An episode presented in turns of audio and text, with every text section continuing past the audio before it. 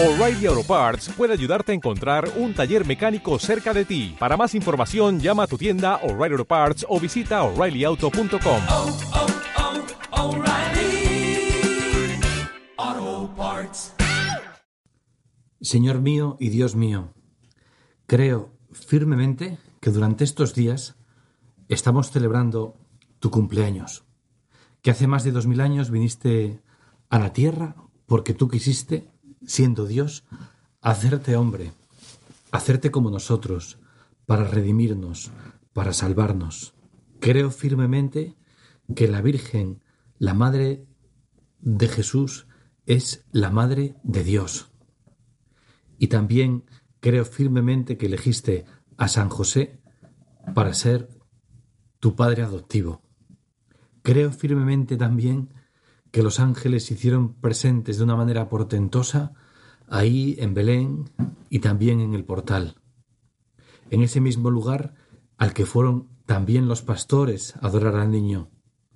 Y en ese mismo lugar, Belén, donde se acercaron esos personajes, los reyes magos de Oriente.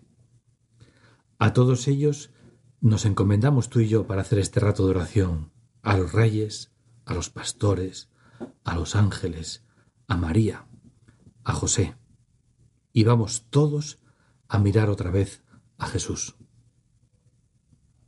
El Evangelio en la misa del día de hoy, estamos en la octava de Navidad, en las grandes fiestas como por ejemplo en la resurrección del Señor, es como si todos los días siguientes, los días de la semana, se celebrase lo mismo. No avanza el día. Hoy es 25 de diciembre todavía. No se ha pasado la hoja del calendario. Seguimos en ese día, celebrándolo a tope. Y el Evangelio de la misa de hoy nos traslada, como verás, otra vez de una manera casi directa al día 25, mejor dicho, a la noche del 24 al 25. Porque nos presenta a José y a María, como ya quedaba anunciado ayer, en esa presencia del anciano Simeón, en el templo. José y María han ido para presentar a Jesús.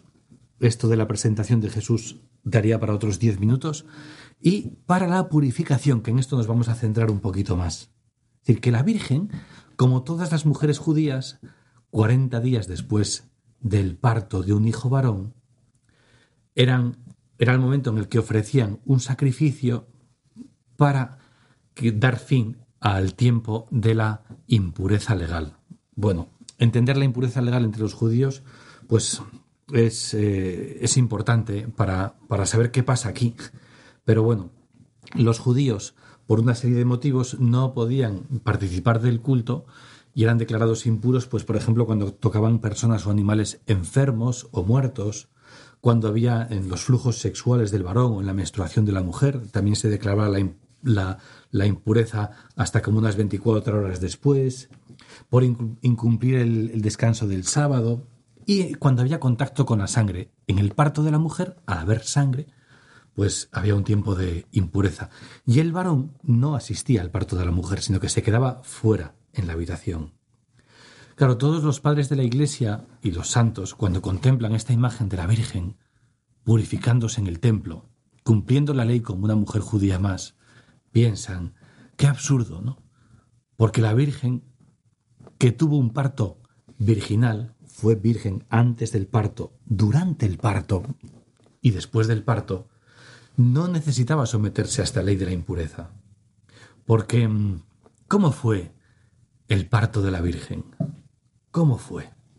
Se han dicho muchas cosas, algunas son discutidas, pero si nos atenemos a las costumbres judías, en el parto de la Virgen, José estaba fuera, como ha quedado claro. El varón no tenía permitido asistir y se quedaba fuera rezando salmos. Empezaba recitando el Salmo 1 y luego el 2 y luego el 3 y el 4. Bueno, muchísimos. La lista de salmos para el parto de la mujer es larguísima. Y estaban recitando salmos continuamente hasta que rompía a llorar el niño, ¿no? Entonces ya, pues en el tiempo oportuno podían entrar ya y, y ver a su, a su nuevo hijo. Y en San Lucas nos dice que la Virgen dio a luz, le llegó el tiempo de dar a luz, y ella misma, dice el Evangelio, tomó al niño en brazos, lo fajó con pañales y lo puso ella misma en el pesebre. Santo Tomás de Aquino cuando comenta esto dice, qué curioso, ¿no? Que una mujer recién dada a luz, con los dolores propios del parto, sea capaz de realizar estas actividades. Y además, no hay ninguna referencia en el Evangelio a algo que se podía esperar, que hubiera una partera. Pues todo parece indicar que el parto de Jesús, del Hijo de Dios, tuvo lugar en la intimidad de la Virgen con Dios Padre, Dios Hijo naciendo y con Dios Espíritu Santo, como fuera anunciación, sin más testigos. Algo totalmente sobrenatural. Y que no hubo no hubo sangre, no hubo dolor. Bueno, esto es discutido. Hay personas y santos también que, que piensan que sí, que, que, hubo, que hubo dolor. Aunque hay otros grandes santos de la Iglesia, como San Agustín, que piensan que, que fue privada del dolor nuestra madre. Fíjate cómo lo dice San Agustín. Ni en la concepción se alejó de ti el pudor, ni en tu alumbramiento se hizo presente el dolor. Así lo ve San Agustín, que no hubo dolor. Pensaba lo mismo San Ambrosio también, San Juan Damasceno. Y bueno, y la expresión que utiliza San Gregorio de Nisa es maravillosa. Dice de la Virgen que ella es la zarza de Moisés, esa zarza que Moisés vio arder, en la cual se alojaba toda la presencia divina, y la zarza ardía y no se consumía, no se corrompía. Y así lo dice este santo, San Gregorio de Nisa. Como sobre el monte la zarza ardía sin consumirse. Así la Virgen dio a luz, pues no se corrompió.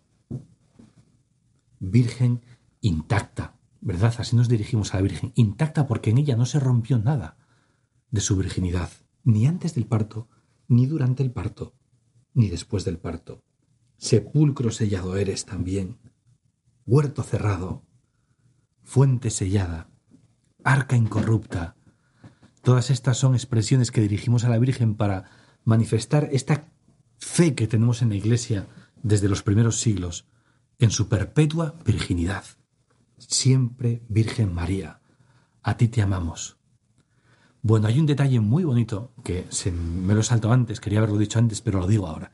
Y es que las mujeres judías también rezaban durante el parto cuando estaban podían hacerlo, si podían hacerlo. Pero en cualquier caso, en la mano derecha tenían un rollo con un salmo, concretamente el Salmo 121, que si podían y mientras podían lo recitaban. Oye, y es precioso. Imagínate a la Madre de Dios, la Virgen, recitando este salmo durante el alumbramiento. Realmente, lo adelanto ya un poco, es un salmo que parece que tendría que ver más contigo y conmigo que con Jesús.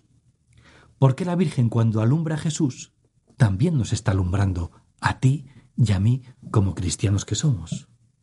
Fíjate lo que dice este salmo. Adonai, mi socorro viene de Adonai. Adonai significa mi Señor. Mi socorro viene de Adonai que hizo el cielo y la tierra. Adonai es tu protector, Adonai es tu sombra, a tu mano derecha. Adonai te guardará de todo mal. Él guardará tu vida. Adonai guardará tu salida y tu entrada desde ahora y para siempre. Pues sí, mi Señor, escucho en los labios de la Virgen estas palabras, que tú guardas mi salida desde mi nacimiento y la entrada hasta mi muerte desde ahora y para siempre. Qué portento y qué maravilla tuvo que ser esa, esa noche santa.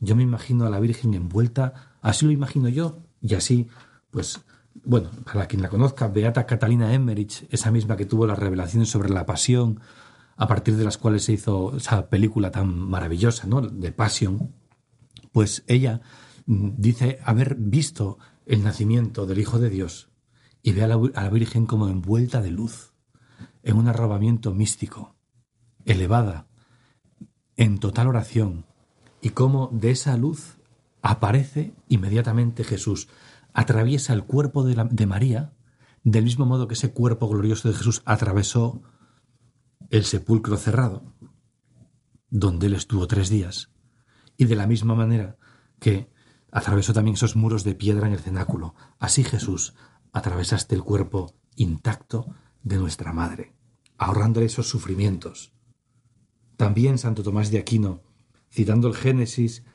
observa que es un castigo divino por causa de nuestros pecados.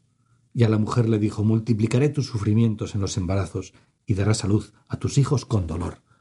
Pues tú, madre mía, que no, no eres, en cuanto al pecado, hijo, hija de Eva, pues fuiste librada de, este, de este tormento físico o de este sufrimiento.